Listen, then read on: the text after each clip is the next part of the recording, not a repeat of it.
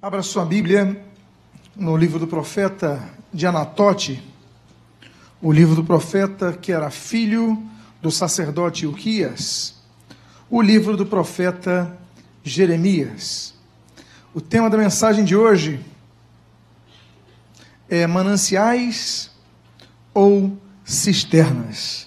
Abra sua Bíblia em Jeremias, capítulo de número 2, e nós leremos apenas um versículo, o versículo de número 13. Jeremias, capítulo número 2, versículo de número 13. E diz assim a palavra do Senhor. Se você pudesse colocar de pé, para que nós possamos ler o texto inicial, o texto único desta noite. Assim registra o autor sagrado as palavras de Deus.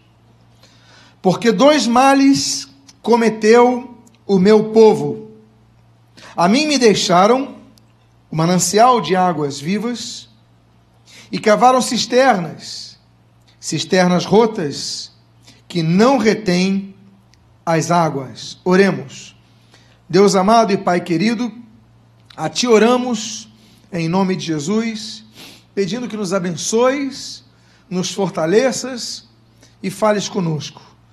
Abençoa, edifica a nossa vida, fortalece a nossa alma.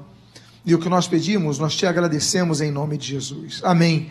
E amém. Os irmãos podem tomar os seus assentos. O profeta Jeremias é um profeta que é levantado por Deus para trazer uma mensagem de juízo a Judá. Deus iria suscitar um dominador que viria, invadiria Judá e os levaria cativo.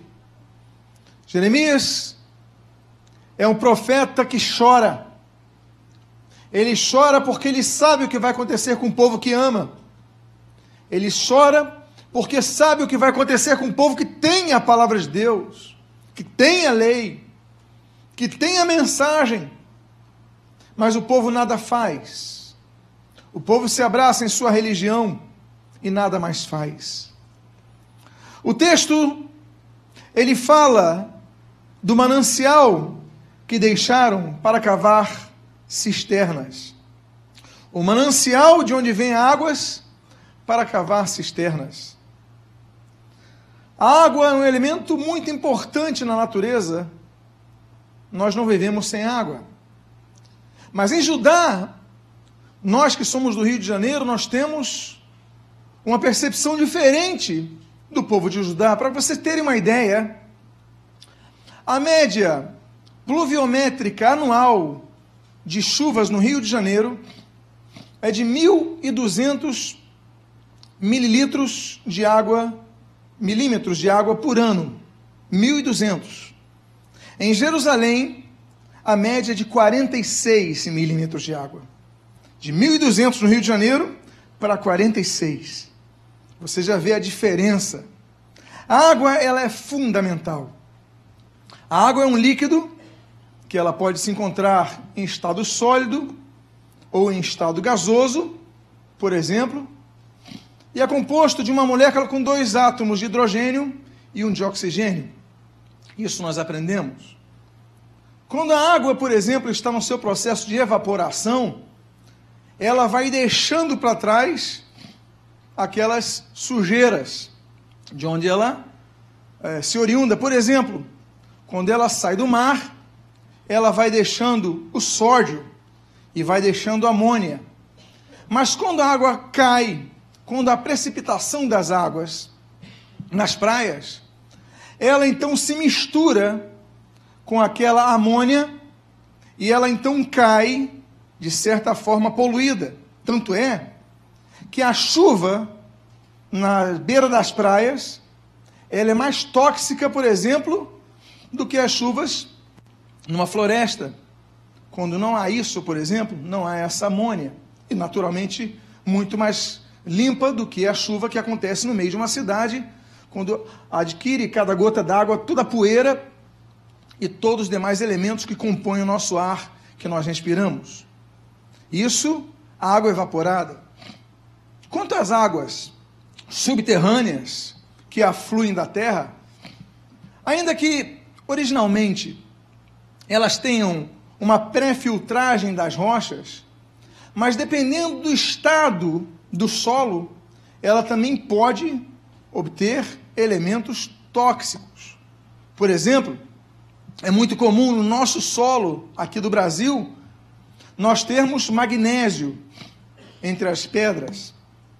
Então nem toda água que aflui do chão ela é potável. Tanto é que alguns lugares coloca água vindo da pedra, você fala é potável. Não, não necessariamente é potável, pode ter magnésio. Isso pode fazer mal ao teu fígado, ao teu rim, com o tempo. Você pode ficar intoxicado com essa água. Então, nem toda água que vem da terra, por mais que seja filtrada, nós temos que entender qual o tipo de solo. A água, Yuri Gagarin, ele tem aquela frase que se mantém por toda a história, quando ele diz, lá como cosmonauta que era, a Terra é azul, de fato. A Terra tem 71% de água. Quando você olha do espaço, 71% da Terra é água. Agora, dos 71% da Terra que são água, apenas 3% são água potável. Nem toda água da terra é consumível. Nem toda água da terra sacia a sede. Não adianta cavar cisternas se a rocha ao redor é tóxica. Não adianta cavar cisterna em qualquer lugar, porque você pode se envenenar com o tempo. Tem que haver estudo de solo. O Brasil é um país privilegiado. Aliás, por falar em composição da terra e composição do homem, você sabia que o ser humano ele tem entre 67 e 73% de toda a sua composição de água? E dizem os especialistas que o processo de envelhecimento da pessoa, na verdade, é um processo de secagem da pessoa. Porque quanto mais velha a pessoa vai ficando, mais líquido ela vai perdendo. Tanto somos dependentes da água. O Brasil é um país privilegiado. O Brasil é um país diferente dos outros, porque nós temos água em abundância. Para você ter ideia, de toda a água potável da terra, que eu comentei que de todo 71%, 3% são de água potável, e vale considerar que isso equivale a 400 milhões de quilômetros cúbicos de água. O Brasil ele detém, de toda essa água potável, ele detém 60% dela. Você sabia disso? Nós temos 20% dos leitos fluviais, dos rios do mundo, 20% estão no Brasil, só na região amazônica. O Brasil ele é tão forte com águas que 91% da energia que nós usufruímos ela vem de hidroelétricas. Nós temos 58 hidrelétricas que fornecem 48 milhões de quilowatts por ano, tendo capacidade para chegar a 262 milhões de quilowatts o ano. Nós temos tudo isso vindo da água. O maior lençol aquífero do mundo está no Brasil, você sabia disso? É o lençol o Guarani. Ele tem 48 mil quilômetros cúbicos de água só não pega praticamente a região do Nordeste, ali do sertão, mas o resto, Amazonas, a região, to todas as demais regiões, debaixo de nós, nós temos esse aquífero. E se você furar, vai achar água. E essa água ela pode satisfazer todo mundo por 200 anos. Se faltar água em qualquer lugar do mundo, é só cavar no Brasil que aqui tem água para todo mundo. O Brasil é uma potência de água. Nós, amados irmãos, Entendemos então que a água é fundamental para a vida. Nesses tempos nebulosos que nós estamos vendo o nosso governo, quando três juízes da Suprema Corte Nacional dizem que até três meses o feto pode sobreviver, com três meses ele pode ser assassinado. o que é um absurdo, mas isso vai cair, porque ainda vai para a plenária. A bancada evangélica já está debatendo, dizendo o seguinte: a Suprema Corte não pode legislar, é anticonstitucional, eles estão legislando, não podem. Então vai cair isso. Mas é um absurdo isso. Três meses é um bebê. E a nossa corte está querendo assassinar os bebês. Por quê? Com três meses não tem vida, mas eles acham uma bactéria em Marte, com um foco de água, e dizem que há vida em Marte. Então, uma bactéria que acham em Marte dizem que há vida, mas um bebê com três meses não tem vida. O fato é que nós precisamos de água. Esse é o contexto desse único texto que nós havemos de abordar nessa noite, porque dois males cometeu o meu povo. A mim me deixaram um manancial de águas vivas e cavaram cisternas, cisternas rotas que não retêm águas. O primeiro, a primeira questão é porque dois males cometeu aquele povo. É isso que diz a Bíblia? Porque dois males cometeu um povo estranho. É isso que diz a Bíblia? Porque dois males cometeram os filisteus. Porque dois males cometeram os amorreus. É isso? Não. Deus está trazendo uma palavra para o seu povo. Ele diz: dois males cometeu o meu povo. Não é o fato de nós estarmos na igreja que isso nos torna pessoas pré-aprovadas a Deus. Que isso nos torna pessoas que não cometemos males. O decreto de Deus estava contra o seu povo. A Bíblia fala de vários juízos que estão estabelecidos sobre a terra. Deus estabeleceu inúmeros juízos sobre a terra. Nós temos, por exemplo, o juízo da cruz. Em 1 Pedro capítulo 4, versículo 16, nós temos o juízo que vai ser estabelecido aos anjos. Os anjos vão ser julgados. 1 Coríntios capítulo 6, versículo 3. Nós temos, por exemplo, o juízo da nação de Israel, Ezequiel capítulo número 22. Nós temos, Jesus fala do juízo das nações da terra, Mateus capítulo 25. Nós temos o juízo que toda a igreja vai participar, Primeira, segunda aos Coríntios, capítulo 5, versículo 10, o tribunal de Cristo. Nós temos o juízo final, o juízo sobre todos vão se colocar diante de Deus para aquele juízo, que é o que está em Apocalipse, capítulo de número 20, versículos de número 11 ao 14. Nós temos o juízo que está estabelecido sobre Satanás, quando será definitivamente lançado ao inferno Apocalipse capítulo 20, versículo 10. Mas existe um juízo que a Bíblia diz, através das mãos do apóstolo Pedro em sua primeira carta, que ele diz assim no capítulo 4, versículo 17: Pois o juízo começa pela casa de Deus. O juízo começa pela casa de Deus. Deus já julgou Sodoma, Deus já julgou Gomorra, Deus já julgou os amorreus, Deus já julgou todos. Mas agora, quando Deus levanta a igreja, a palavra de Deus diz que o juízo começa pela casa de Deus. É tempo de vermos escândalos acontecendo. É tempo de vermos o juízo implacável de Deus vindo sobre a igreja. E a maior forma do juízo nós vemos quando no arrebatamento da igreja quando, se nós analisarmos logicamente na esfera matemática, que os exemplos de Jesus são composições reais quanto à percentualidade, 50% sobe, 50% fica. As, 50, as 10 virgens, aquelas cinco que têm a sua candeia acesa sobem e as cinco nécias ficam. Um está no campo, dois estão no campo, um sobe, outro fica. Dois estão na casa, um sobe, outro fica. Se essa é a perspectiva de Jesus, ela não é apenas um exemplo hipotético quanto a um número, mas é algo preciso: 50% da igreja sobe, 50% da igreja fica. Porque o juízo começa pela casa de Deus. Meu povo, dois males cometeu o meu povo.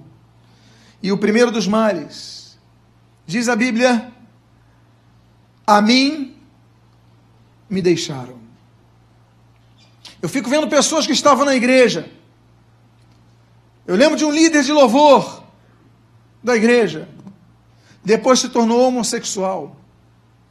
Pessoas que louvavam o Senhor aqui, evangelizavam.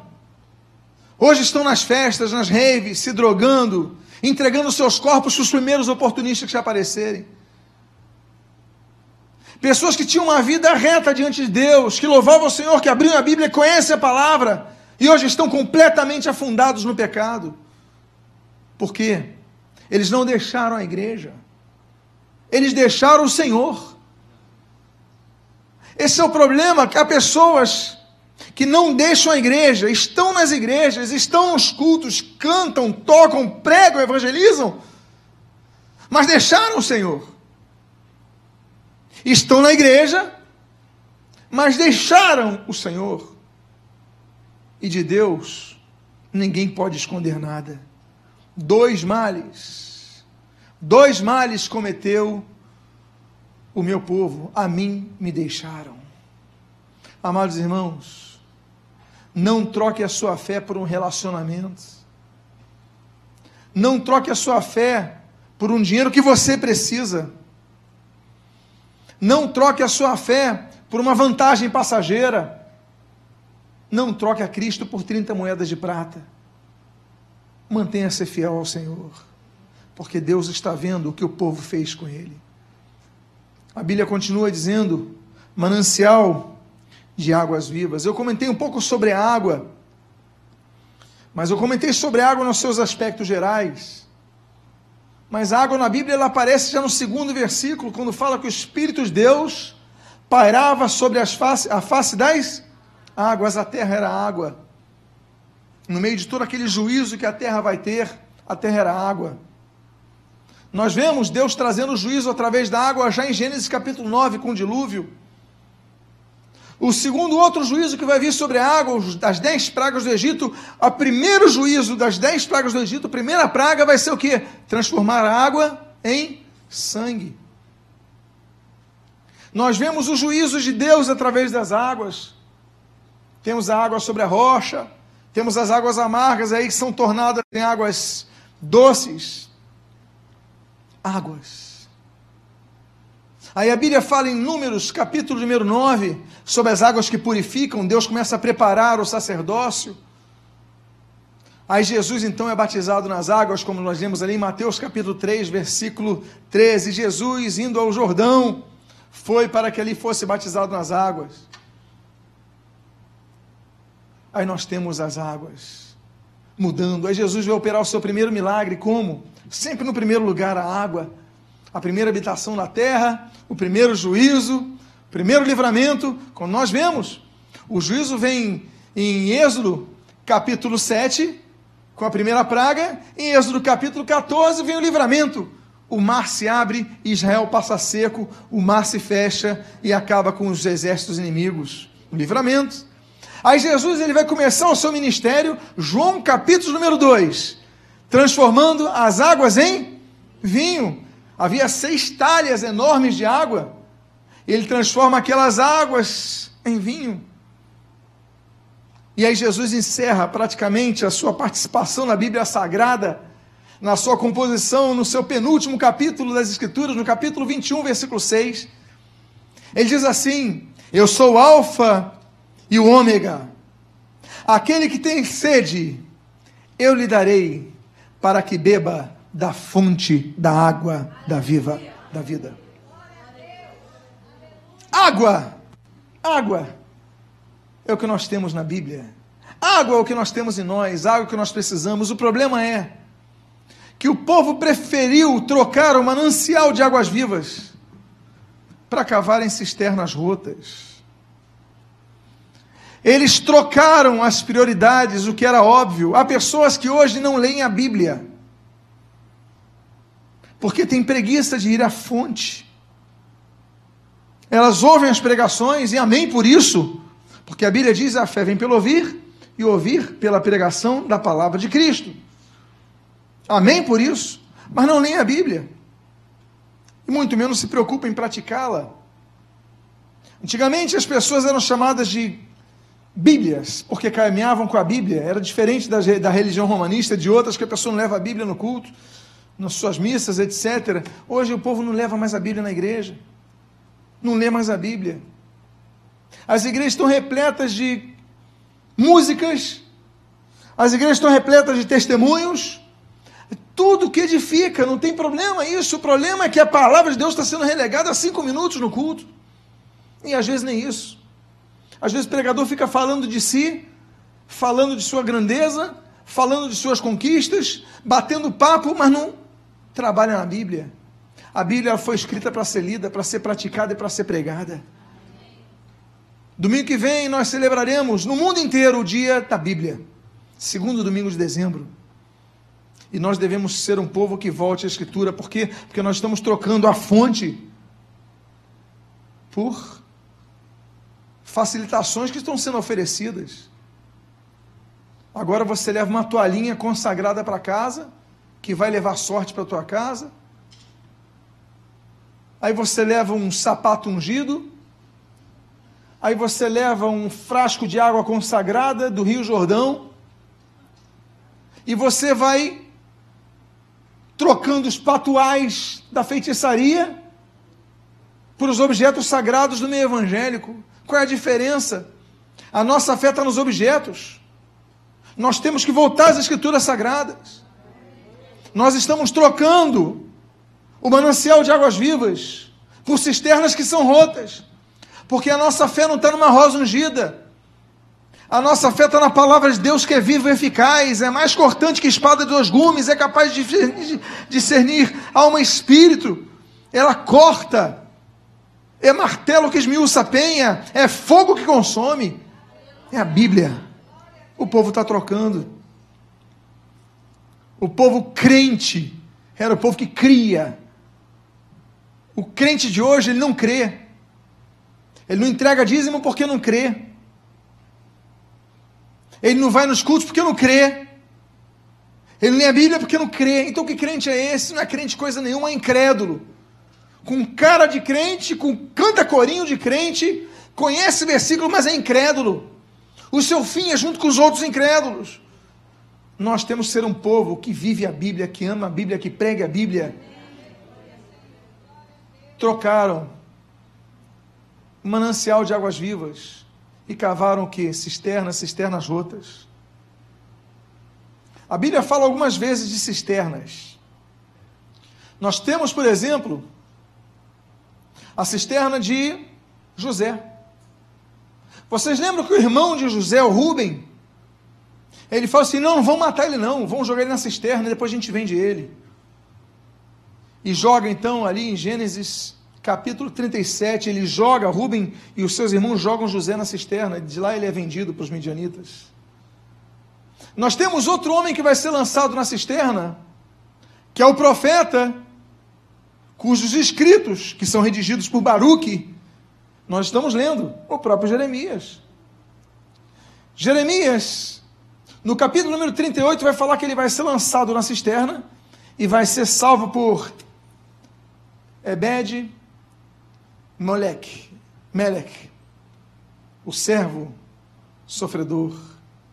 E ele vai então retirar, porque Jeremias vai ficar preso na cisterna a cisterna nos faz referência a esses dois homens que são lançados. Nós temos um caso interessante em 1 Samuel 13, das cisternas, que antes de Saul desobedecer e antecipar-se loucamente para fazer o sacrifício, os israelitas estavam sendo perseguidos pelos filisteus, se escondem nas cisternas. E nós temos esse caso das cisternas local de esconderijo.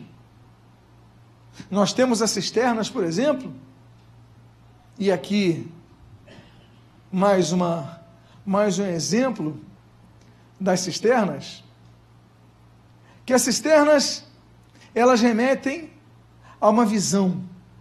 A Bíblia diz em 2 Crônicas 26 que o rei Uzias ele vai não apenas começar a construir torres no deserto, mas no deserto ele cava cisternas.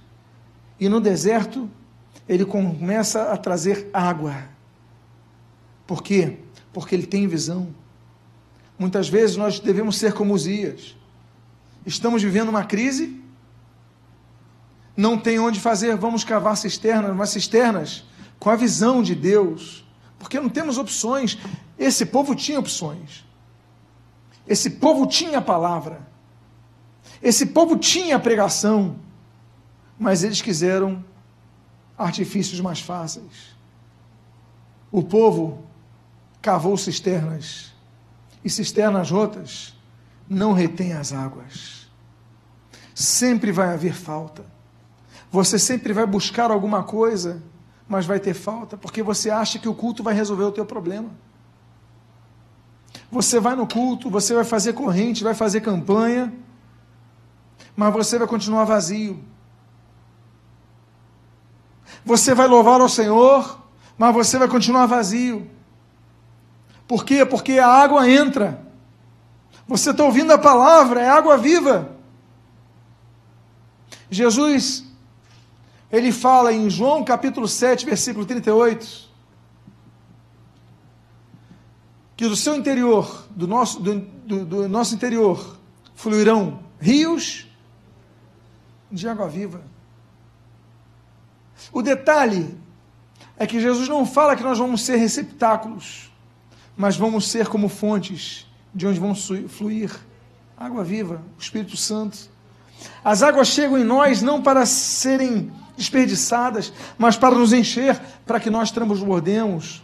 O que, que Deus quer de nós? Que sejamos cisternas boas, para que retenhamos as águas, para que passemos às outros. Não adianta você buscar solução se continua com pecado na sua vida. Não adianta você adorar a Deus aqui se você continua com a sua amante.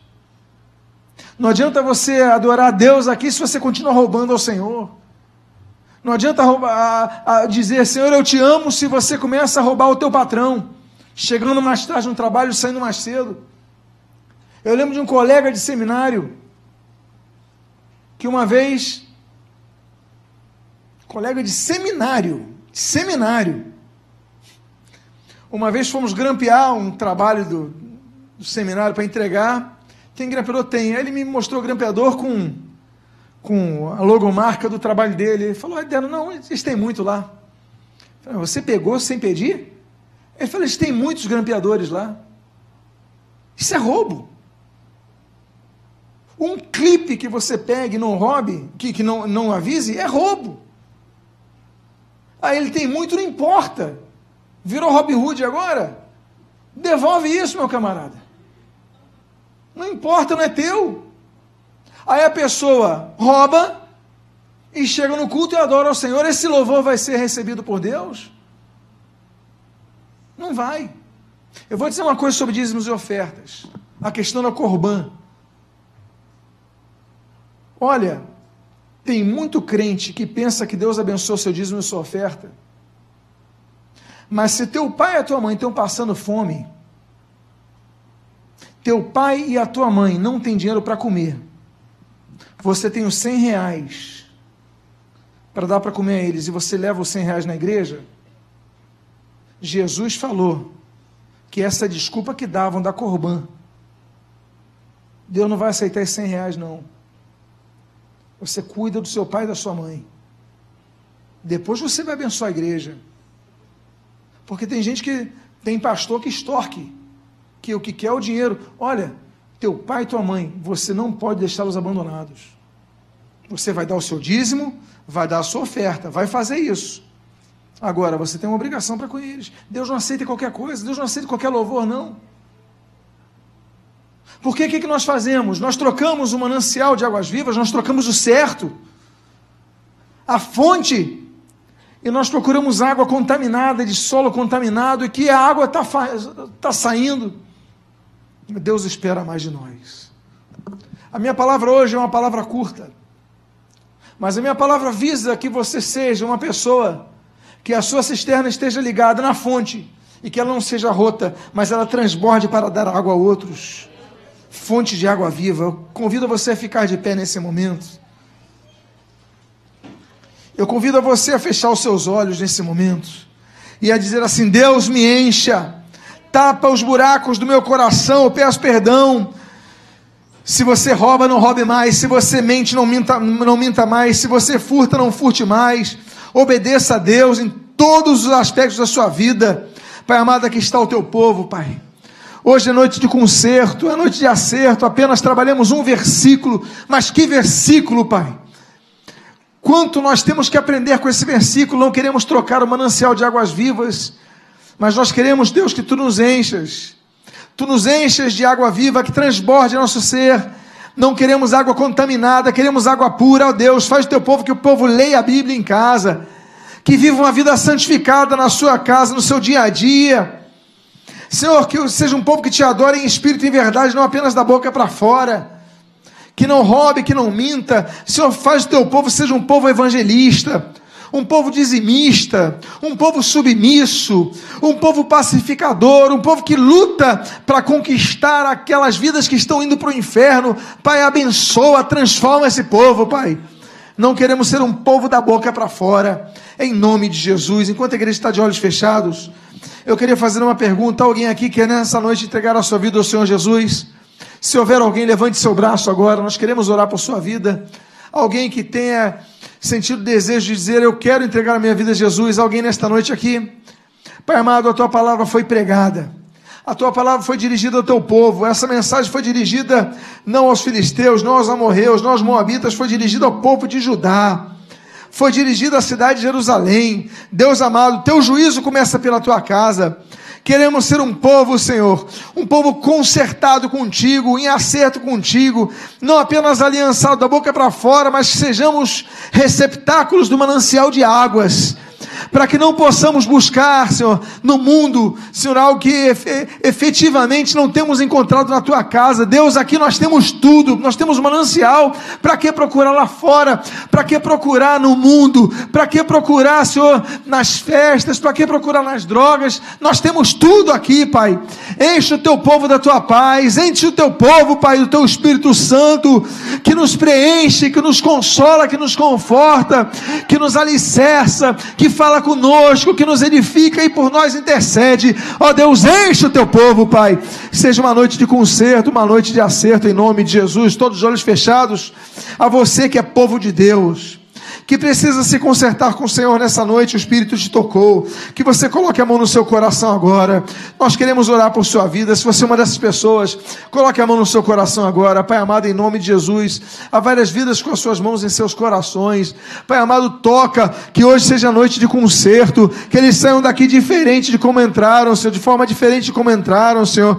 Em nome de Jesus, trabalha nesses corações, conserta estas vidas, Pai, e que nós sejamos um povo que de fato possa servir-se do manancial de águas vivas, que do nosso interior fluam rios de água viva através do Espírito Santo que habita em nós, o selo da salvação. E o que nós pedimos, Pai, nós te agradecemos em nome de Jesus. Amém e amém.